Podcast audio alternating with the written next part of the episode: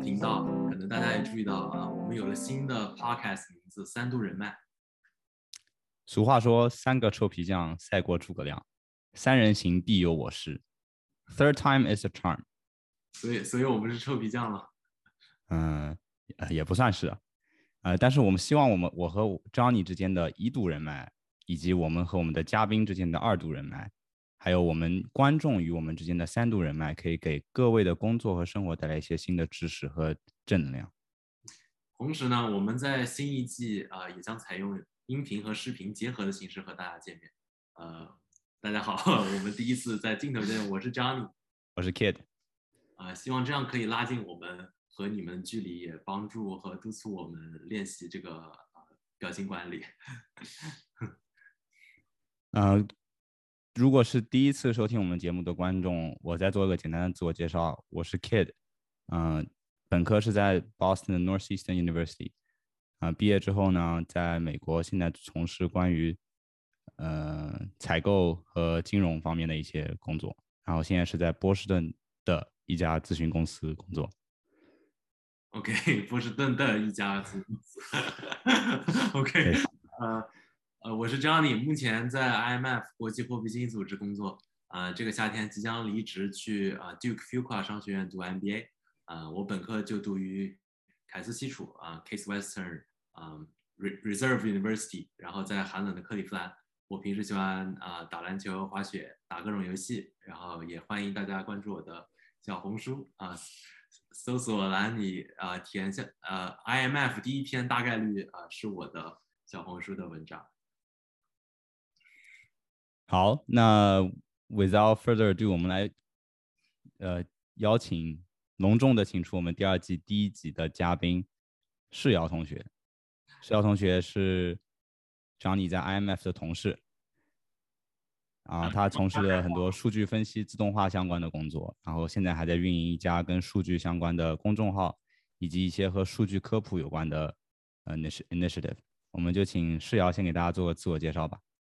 对，Hello，大家好，我叫王世瑶，然后是 Johnny 那个 MF 的同事，然后平常和 Johnny 其实见面机会不太多，我们在两个部门。啊，但是对 Johnny 的大名还是如雷贯耳啊。我们平常就是原来在游戏上也一起就是有过一些往来啊。虽然这个我表现太菜，所以后来就没有继续了。呃，我是本科是武汉大学，然后读的是英语和管理学的双学位。研究生来到美国乔治城大学攻读了一个公共政策，在毕业之后先后加入了世界银行和国际货币基金组织。然后在国际货币基金组织里面，就像 Kid 说的，做一些跟数据相关的。啊，一些比较基础的处理工作吧。也正是借这个工作机会，发现了一些可能觉得数据的它的力量，包括未来跟这个时代能够契合的一些话题，所以就想说把这些东西应用到实践中，然后把它的影响力进一步扩大。也因此去做了这样的一个名字叫做“跨越数据银河”的公众号，以及由这个公众号延伸出来的一系列的，就是数据科普、数据教学这一类的一些项目。好的。谢谢世瑶，欢迎欢迎世瑶，欢迎世瑶。第一集啊，那你能具具体讲一讲，就是 IMF 主要是做什么，然后你具体的工作内容，嗯，呃，接触什么样的国家，什么样的这个呃层面啊？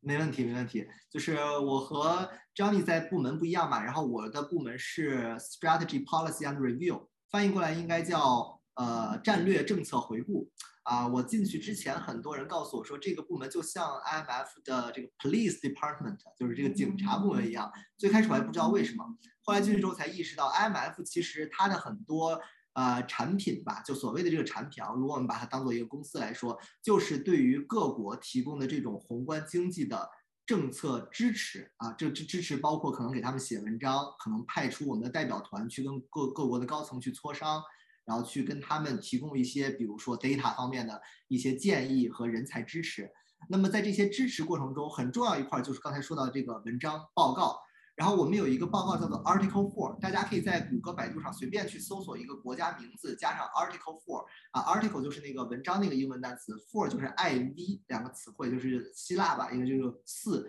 的这个呃一个数字。那么这个 Article Four 呢，我们就需要。对这对这这类文章，等于是对它去呃做一个检查。大家可以想象，就是每个部门他们写下写了一些这种报告，写了一些这个很花了很多时间写完之后递交到我们部门，然后我们可能一查说，哎，你这个地方不行，哎，你这个地方就要加一个批注，这要修改什么，然后就感觉就有点像这种所谓的警察部门了，然后就可能大家也会很有压力。只不过我在这个 SPR 部门里面。我做的可能更多是偏数据的，因为大家可以想象，我们要去对这些文章提供修改意见和指导的时候，一定是需要有逻辑啊，得说的得有道理，对吧？不能说你说这个数字是三点五，我就看它不爽，我要让它改成六点六点零，那这这不行。我们得用充分的证据去支持啊，那背后就依赖了大量的宏观经济和金融方面的数据。那根据数据的计算和检查，然后包括模型的预估，发现出报告的一些问题，然后对他们进行一些 comment 和建议啊，这就是我们的职责。明白，那你现在的呃职位全称叫什么啊？我的职位全称就叫做 Research Assistant 啊，这个叫研究助理，听上去是一个比较 一个基层的一个工作啊。我们一直在好像在去呃去怎么说呢？RA 在我们就简称自己叫 RA 嘛，叫 RA 一直在联合起来，想说能不能把我们 title 还叫 RA，但是不叫 Research Assistant。而叫 analyst，叫分析师，可能这样确实跟我们自己的工作更相称一些。但目前还在 on progress，呃，还没有没有。我跟告诉您好像是差不多哦。呃，我们下呃再过几个月应该就能正式的把呃 title 改成 research analyst。哇，这真的然后对一些比较资深的 research analyst 可以叫做呃 senior research analyst。这是我们推动了这个 title 的呃叫什么转变？那张张，你在这个里面是起到很大的作用吗？呃，我还好，这就是还好不是很大作用。主要是我们有一个就是 RA 的一个协会一样的东西，然后我们有一个 advocacy team，就主要呃跟 HR 啊，跟上面的 management 讲这些事儿。对，那我们还是言归正传啊，讲到呃诗瑶，呃，那你你说到你是这个呃 police department 啊，做这些 article four 的这些 review 啊，那你平时呃，是在什么样的情况下呃运用这些 data？然后你在呃，比如说我知道每每个 RA 其实要面对海量的 data，你是用了呃什么东方法来创新呢？嗯，对，我觉得这个问题问的问的非常就是切中要害，因为我们确实要面临着。海量的这个数据，然后这个数据可能不像不是那种几个 G 啊那种大小上的海量，而是说它的来源。像我们随便可能就是有一个我们我从事的项目吧，它光这个 Excel 表的数据来源就涉及到三十多个，然后这三十多个你又需要在短期内去对它进行集中的更新啊，可能就确实任务量是很大的。关于在什么样情况下去使用这个数据呢？我们基本上把它分成两类吧。第一类就是我们会需要对这个呃一些日常的。啊，比如工具进行管理啊，这个工具可能就是像大家可以如果上网搜一个叫做 Assessing Reserve Adequacy，就是去评估一个国家的外汇储备是否充足这样的一个工具包上，它就涉及了呃一系列的这个数据，然后这个就是一个每一个月或者说每两个月我们组都需要去更新一下，因为告诉别人这个国家的外汇充足度到底是不是还依然保持着充足啊，那这个工具就属于我们日常更新的工具之一。那么还有一类呢，就是可能我们的老板，比如说啊，这个突然灵机一动，好吧，这个突然有一个想法，要去给 board 做一个叫 presentation 吧，做一个这个汇报，然后向向他去证明一些话题啊，这个话题可能涉及到啊，美国经济危机要来了，或者说全球范围内，然后有一些国家需要被我们 IMF 引起更多的重视。对吧？我们的贷款放贷情况又出现了危机啊，等等，需要去证明一些单独话题的时候，我们 RA 就要去站出来，帮他们，帮老板们去去收集数据，然后把这些数据制作成可能以有图表形式、有报告形式来支撑他们的这个论题啊，就是这样的两种情况是算是用用的比较多的。嗯嗯，还有这个呃，等 K 的提问。那张张毅，你你你们俩是在？不同的这个不同的 team，但你们的 title 都是 RA 对吧？你的工作跟他有什么相关的地方，还是不太一样？呃，嗯，我我们像我呃，我也是，我是呃，我的 division 叫做 division，相当于就是大部门下面的呃小部门。我的小部门叫做 strategy standards and review division，然后呢，但是我又是 statistics department，所以我们主要接触的是。呃，关于 statistics，呃，经济数据相关的呃政策呀，呃，然后帮国家制定这 national data strategy 啊，呃，就是包括呃政策的制定啊、政策的修改，然后加上政策的如何呃 implementation 它的落地，我们都是呃差不多一条龙做这个事儿。对，然后我我跟他区别就是主要是在于 functional 的区别，像他呃这个部门是主要，它相当于是它的大部门相当于涵涵盖了所有 IMF 所有的政策，然而它的小部门呢，呃是专注于呃 external sector 对吧？对外对 external sector 对外政策，呃像而我呢就是数据方面的啊、statistical policy 啊 statistical strategies，对，这是这是我们主要的区别。对对对，我刚才想到张宁刚才就是他还就提到了一个问题，是说我们就是这个工作中有什么创新？我觉得在放的里面吧，我自己意识到，就像这种 regularly updated database，它有很多嘛，所以平常而且很多其实 IMF 里面的这个技术是比较落后的 old school 的啊，就是老板从老板到员工，基本上大家都是只知 Excel 而不知 SQL，因为 SQL 其实是一个更合理的对吧，更基层的一个数据架构，但大家用这个用的比较少，Excel 用的多。那么这个 Excel 它自动更新能力就非常的差，但是 Excel 有一个比较也是 old school 的对应的一个东西，就是这个叫 VBA 这个这个里面的程序代码。所以我在工作中可能算是一个创新点吧，就是在过去三年的积累中，把很多这种要要去手动画图啊、手动更新数据，然后计算啊这些东西，全部用 Excel 内置的代码去写。然后这样每个月老板需要报告的时候，原来可能就要在电脑前做一篇，然后去点点点，然后画图什么之类的。现在可能就是一个按钮就可以把全部更新掉，这样就能省出来很多时间啊！我相信这种这种呃创新吧，在 IMF 到处都在发生。是的，嗯就是你之前跟我们分享的那个公众号，因为我听就是你说的这些 automation 啊，还有你说的这些 data visualization，好像你在你的公众号里面都有一些设计，是不是？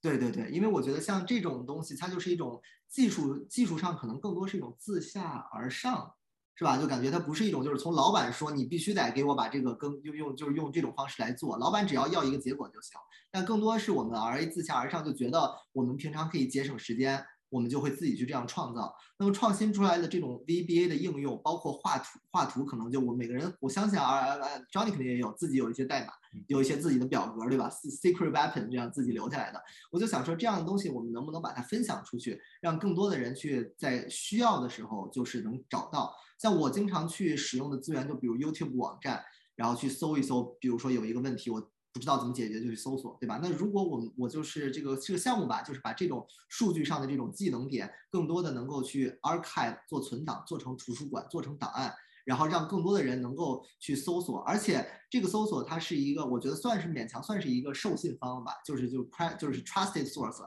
就是你因为我也做过一些视频啊，也写过一些这种文章，包括教程啊，大家觉得这个教程如果能学会，那他就会继续的去使用可能发布出来的更多资源，这样就可以省下来很多，就那种我也不知道要去哪个地方找啊，这这这样的一些困惑。就如果是话题相关度很高的话，对，而且你就是这些都是比较新手友对新手友好。对对对，这我自己，因为我自己也是本来在呃硕士的时候吧，研究生的时候其实是也算数据小白，然后利用工作期间不断的学习，然后算是慢慢摸到了这个门道，所以感觉还是想把这个东西呃从小白的一个视角看看是怎么去学会它，怎么去使用它的。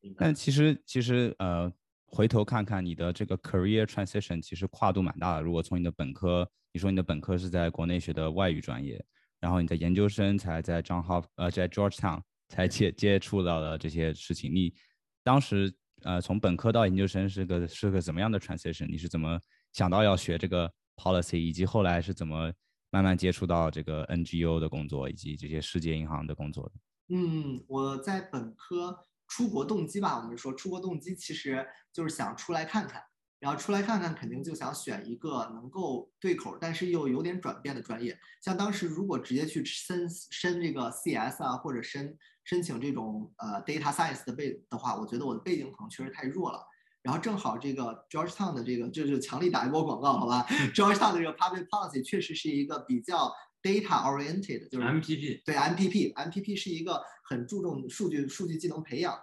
然后 MPP 的全称叫什么 Master of Public？Public Policy，Policy。对对对嗯，公共政策的硕士。因为这个说起来听上去好像是一个跟数据没关系啊，但现在它特别强调在政策的制定中要有数据支持。啊，就不是说政策制定的时候，比如说现在最近不是今天刚出了一个新政策，就就深切影响到我，就那个国内把十四加七改成了七加三，嗯嗯对吧？我我相信这样的一个政策制定，它肯定不只是说就是大家坐在一起，然后就是说谈开个会，一下子就就肯定是有人就我们会做一些系统研究分析，然后做一些预测。我们在十四加七的情况下，可能感染的人群数字；七加三的情况下，可能感染的人群数字，然后有 well being 啊，就会花费的钱啊，这样各种方面，那这些都需要去数据支持。所以政策这个领域其实是非常 data driven 的，现在，因为它毕竟涉及到千千万万人嘛。那等于说你们的项目也是比较创新的，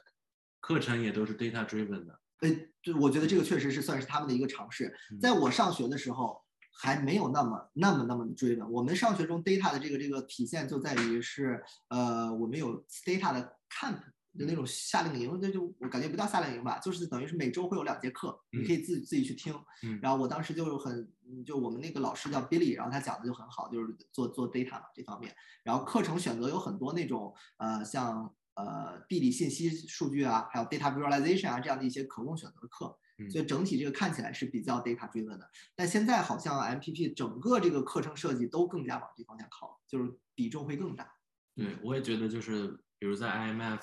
呃，他们在从招 RA 啊，嗯呃，这个上面也都更倾向于有这个 data experience 的呃学生啊，或者就是啊、呃或者就是有在外面公司从事 data 的人，对他们更倾向于这样的看待的。嗯，是是，我也会，我也我同同感同感。那那你在 master program 里面，呃，你你是有一些接触到一些就是关于 coding 啊，还有数据的这方面吗，你是不是还花了很多自己的时间去学习呢？呃，有确实有一些，真要说自己学习，我觉得就是实践出真知了。就是在进入了世行和 MF 之后，可能就是看别人 coding 的这个代码，然后你要是有一定背景吧，就看起来也嗯，反正刚开始也挺痛苦的，都得就是百度、谷歌各种查，但慢慢的可能就就越来越好。对，就这样。那你有什么建议呢？就是给，比如说初入职场啊，或者就是呃嗯现在还在 master 或者本科呃想进入数据这个行业的人，你有什么建议呢？我觉得真要说数据啊，这 Johnny 做的这个可能他他的建议一会儿大家听一下啊，我一会儿把这个问题反丢给他。但是我我这边的建议可能就是我自己感觉，如果大家真的要去学 data 的话，就不要去太就是太去往 skill 上面，就不要太注重，比如说要学一个软件去学它的一些函数啊，学它的语法什么，反而就是用 case。大家就找 case 去做，然后嗯就是从头可能做到尾，哪怕只有一个 case，你就能体会到整个这个数据的生命周期、流动过程。对吧？就是从你下载下来，导入进去，做出来图片，导出图片啊，就这几步你可能做一下，就比去学记那么多函数，我觉得要要要对它理解能更深深刻得多。对我同意，我我觉得就是，呃，相比于一个不同语言，其实你如果呃掌握好一个语言，然后用这个语言，比如说做了几个实践的项目之后，其实呃数据分析方面的 coding，嗯其实都是呃互通的，相通的，对对他们都很像，所以就是还呃你还是得掌握就是如何用这个 methods，如何把这个 data 运用起来来呃实现你想达达到的这，比如说你想做到的 analysis 啊，你想画的图，对我觉得这个就实践还还实践最重要。对对对，我我自己就是非常就我像我原来就是只学的 Excel 嘛，然后从 Excel 到 Stata，嗯然后但在这两个基本上都掌握了之后，我再去学习 R，包括像我在在在那个公众号上也放了有 R 教程和嗯 Python 的教程，其实我轻松的，对，很轻松，就是这种，因为你从我经常我的那个教程里面，就是先给大家丢一个 Excel case，比如说这个这个任务在 Excel 里它是什么意思呢？它就是可能去就是做求一个均值，那么对应到 Python 里，这就同一个概念嘛，嗯就只要一行代，码。所以还是方法最重要，如何剖析这个数据啊，如何展示出来你的分析，这个是最重要的。没错，嗯没错，是这样。因为我现在我现在的工作也就是接触到一些数据方面的东西，所以我现在也在慢慢学习到啊啊、一些 SQL 啊，还有 Python 啊 R 一些东西，所以你们这些建议非常感谢你们的建议啊、如 果我有这方面的问题，我可能还要请教两位。除了除了公众号，呃，因为我之前有听你说你还有做一些别的呃一些小的自己的 project 啊 product，你可以给我们简单介绍一下你还在做哪一些工作之余 IMF 以外的一些 initiative 吗？嗯，呃，公众号吧，可以说是最开始的一个尝试，因为做它的梦想其实就是说把这个点子播散出去嘛。像我自己是一个外语背景的，然后就偏文科吧，然后但慢慢转到了这个方向。我就想说，其实国内啊，包括国外啊，有很多咱们这样的小伙伴，他们就是大家可能不是有那么强的理科背景，但是也可以去试着转一转。所以本来是希望能够激活这样的一个群体啊，能激活这样的一个意识。但是毕竟这个做的时候都都会不断改进嘛，就像我们这个 podcast 现在也是一个这个新的这个形式，我也是在不断的去尝试，发现可能就是相比于去让更多的人去关注到它，毕竟公众号也有点儿过时了，也有局限性，对，也有局限性，对，所以就开始去迈往一些别的方向去拓展。然后这个拓展中可能就是有两个算是还比较呃有进展的吧，一个是在呃在叫一本书叫 Open Intro Statistics。是我在读研究生的时候，我们统计学课上用的是这本书。我觉得它是一个用这本用这个书作者的话说啊，就是它是一个统计学，是一个非常专业的书，但它又不是专，就是不是那种只有什么数学很好的人才能看。甚至于，我觉得大家只要咱们国内的学生，就高中都学过数学，对吧？甚至初中的数学水平都已经足以去掌握这本书的开头的四五章的内容。啊，它它是一个非常对于呃就是新手友好的一个统计学入门教材，但很可惜是这本书只有中文本，呃只有英文版，然后英文版是免费的，因为他们这个作者是本着一个开源的思路，PDF 随便下啊，现在所以你要但凡在国内网站上看到 Open Intro 收费的 PDF，请不要就是自自己大家搜一搜就搜 Open Intro 官网顶上都可以免费下载的。但是这个没有中文版，很可惜。我就想说，能不能做一个中文版的这个翻译？毕竟我自己有外语背景啊，这时候就连 外语背景又还还本科专业，本科专业还还是用到能够用上一点点。对，然后就想说做一个这样的翻译项目，现在也已经把它的第一二章翻译好，剩下的章节正在往后翻译。然后第一二章翻译好之后，也和他们这个项目的这个应该是一个哈佛大学的一个。博后吧，跟他取得了一个联系，就项目的负责人，然后他把也算是很认很认可我们做的这个这个成果，把我们放在了他们那个官网上，所以大家如果有需要，可以去他们官网找到中文版，然后可以去呃读一读，就看一看对统计学嘛，就走进统计学，它是一个非常案例导向的。第一章上来就讲就是颅内支架啊，脑脑袋里面放那个支架，心跟心血管一样放支架的一个东西和脑中风发生概率啊，用这样的一个案例来带你去走进这个数据。对，这是一个算是第一个可能想和大家分享的一个项目吧，一个翻译项目。然后第二个项目就是一个可视化的，因为这个就是我们在我在做图的时候，大家可以上网搜一搜啊，这个也我也我觉得不露怯，就是有一个网站叫做 From Data to Viz，就是从数据到 Visualization 啊，它这个网站我觉得名字越存，我觉得它起的越好。它做的不是说像现在你们去网上去 B 站啊、B YouTube 啊去搜索，肯定能找到那种什么可视化教程，但是这种可视化教程，我就就不知道大家有没有想过，第一个问题就是你看完教程，你能拿到它教程的这张这张表格吗？就是咱们是能不能去下载这个表格，自己上手去操作一下？如果不能，那么只看和这个这个效果就感觉差了很多，对吧？但这个网站 From Data to Viz 的核心就在于，我要教你从数据做到可视化啊，一定是从数据开始做到，就是流程非常完善的。然后我可能就想说，把这个网站，但是它有它的局限性，它上面第一是只有 Python 和 R。啊，就可能我们想说，现在很很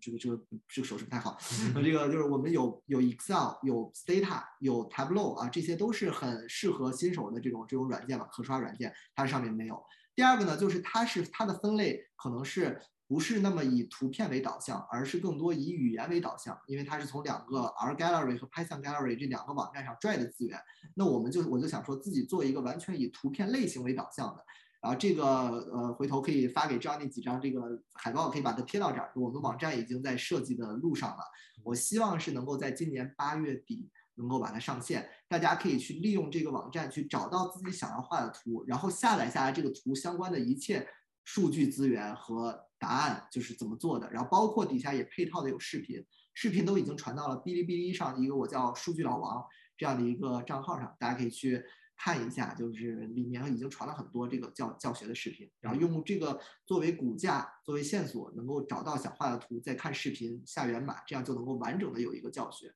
然后想是做这样的一个第二第二大。我们会把链接放到哦，太好了，频道的下方。太好了，对对对，嗯。那你是有一个小，你是有一个呃小小的团队在跟你一起做这个事吗？因为听起来这不是一个很简单，蛮大的一个工程。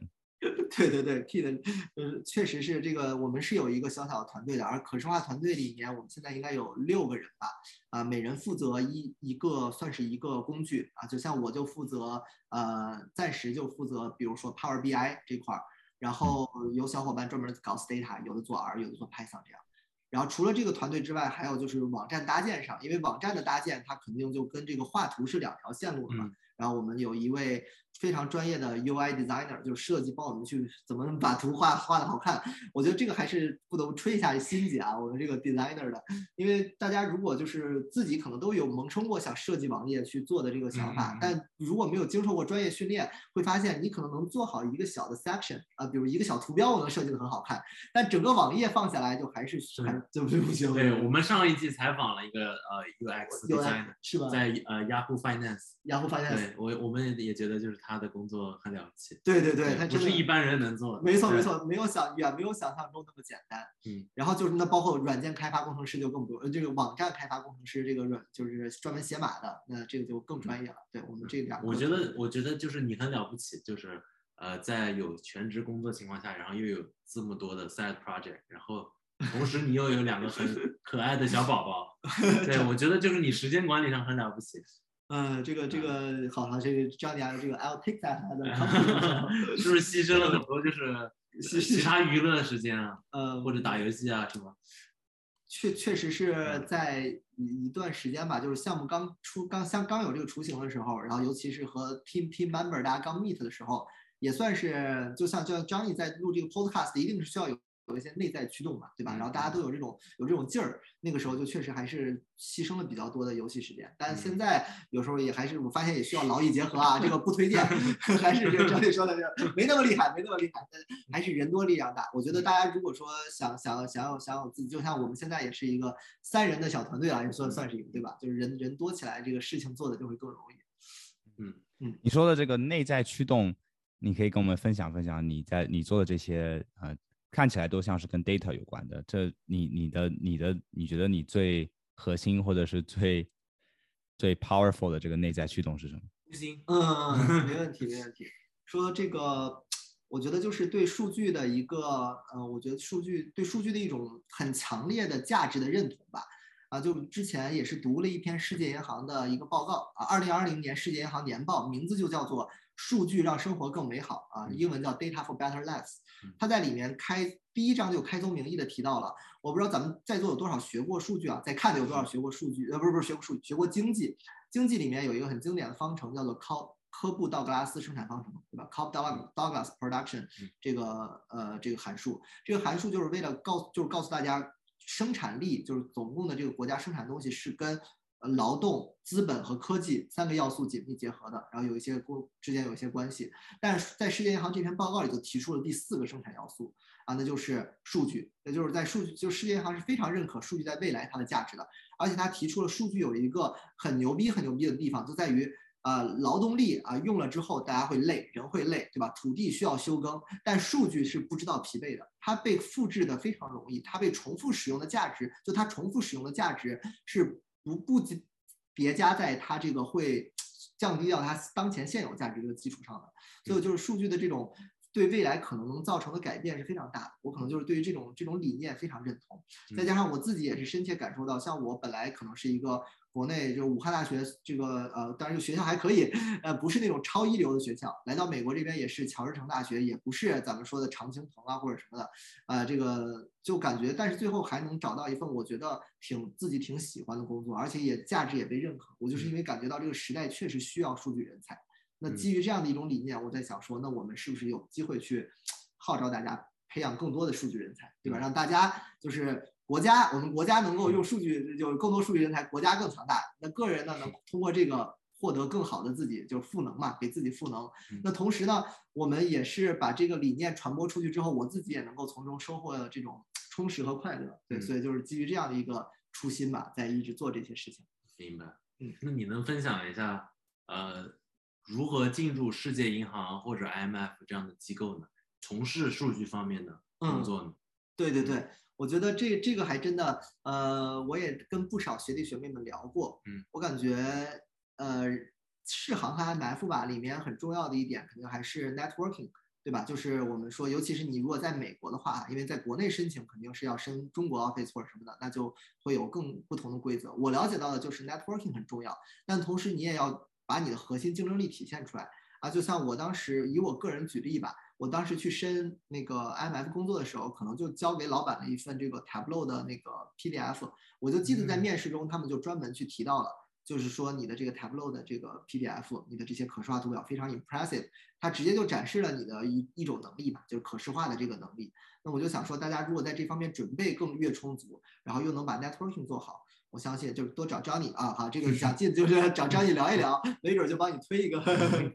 主要主要确实就是像 networking，我觉得就咱们现在做这个叫三度人脉，是吧？对，就就是说大家能够去对接到一些学长学姐啊，比比相比 LinkedIn 的这种冷漠的去发一个站内信，可能比如说在这儿留留言啊，或者什么的，是吧？就是大家多多交一些朋友嘛。对，然后我和 Kid 做这个的初心，可能也是为了更广泛的帮助到。呃，学弟学妹们啊，或者就是初入职场的大家，呃，相当于是一种广离广泛的这个 networking 帮大家，对，也是相当于帮我们自己建立一些，呃，转化把一些三度人脉转化为二度或者一度人脉。对对对，是的，是的。而且我觉得很多时候真的不是说只有比我们更高 high level 的才算是我们的人脉，有的时候可能就是。我们的学弟学妹们，我们的朋友们，对吧？这些其实都是我们很好的人脉资源，对对吧？大家互相帮助，就有时候，比如说今天张毅就答应我送我他的椅子，大家一定要替我作证，好吧？把他的椅子让我拿走，我就可以获得一个电竞椅啊！我的颈椎从此得到了拯救。就是你 networking 等于说是 side benefit，对对，而且我觉得在国际组织中，networking 的意义主要是了解。呃，大家在这个里面到底是在做什么？因为我觉得对于外界来说，很多人他听说过世界银行，或者听说过 IMF，但是他其实不知道到底是做什么的，或者就是到底啊，到底不知道作为一个 analyst，我们在里面到底是在干什么，然后招人到底是看什么样的？我觉得就是在国际组织中，networking 主要就是呃，更更多的了解，更深的了解我们的工作内容啊，然后我们招人的标准。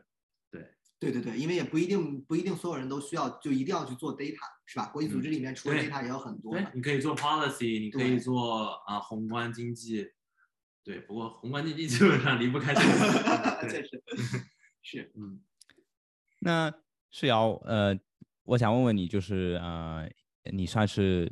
说就是你的这个 transition career，不管是 career transition 还是你的 master program 的 transition，算是有几个不同的步骤。那如果想问你，就是我们有些听众现在有可能他是啊本科毕业，他现在在考虑是要找工作，还是他想再读一个研究生？你觉得对他们在这个职业规划上的一些呃方向上有没有什么？你作为一个过来人有没有什么一些建议，或者是需要大家注意，大家可以注意的地方？嗯，除了除了就是说 data 很重要是，对对对对，我觉得如果是从一个呃完全是求职吧，包括 career path 的角度。呃，我我个人的感觉就是选择哪条路，它其实很多时候，我觉得大家应该，我就我一个引用一个经济学家对我说的话，就是把你自己的选择不要当做一种投资，而要当做一种消费。就是可能就是如果觉得本就是如果你说我要读一个研究生，我的目的就是为了读了研之后才有更好的工作，才有更好的，那就是一种投资嘛，是为了将来更长远的回报。我觉得如果总是带着这种目的，反而很有可能会就是。不一定能找到最适合自己的路。相反，就比如说像我现在就面临一个，到底要读博，还是要进一步去找，就是找下一份工作，还是说像我也可以去选择做这个 entrepreneurship，做这个创业项目。那我觉得就是大家对你们来说，可能就是选择是像刚才 Kid 说的，那可能就是你更选择哪种生活，它真的是更适合你。而且这这个地方就可能不要完全是。就是纯 follow heart，还是听一些，比如学长学姐给你的一个一个描述吧，就不一定要听建议，但是描述还是要去吸，就 collect 这个信息的，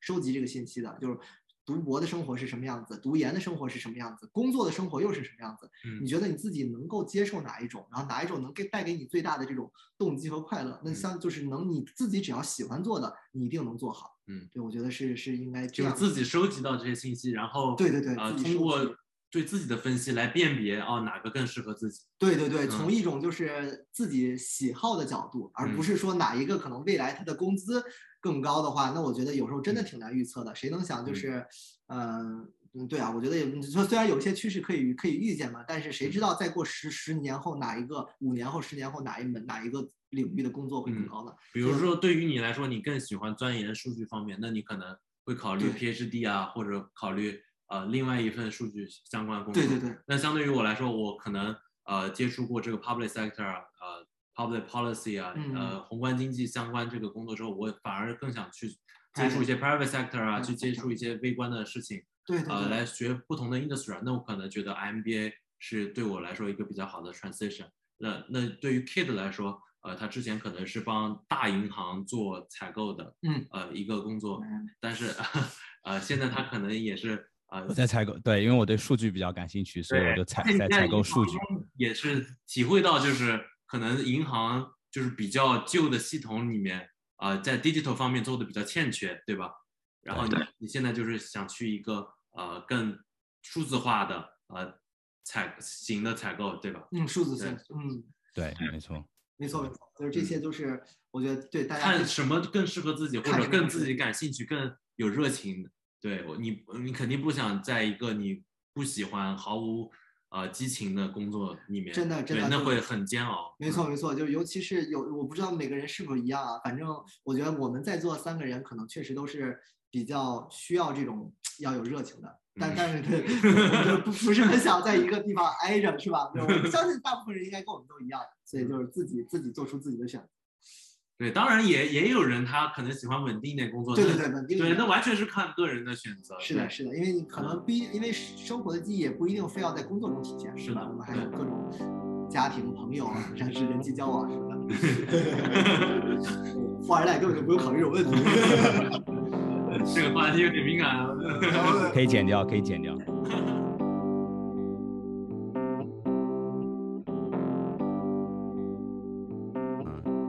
因为你们的工作内容也比较相关，然后呢又是在 DC 这个 area 工作了一段时间，如果让你们来就是用嗯简单的一句话或者一个词来形容你们在 IMF 的工作，呃宣传宣传帮他们宣传一下的话，宣传一下。宣传一下，哟，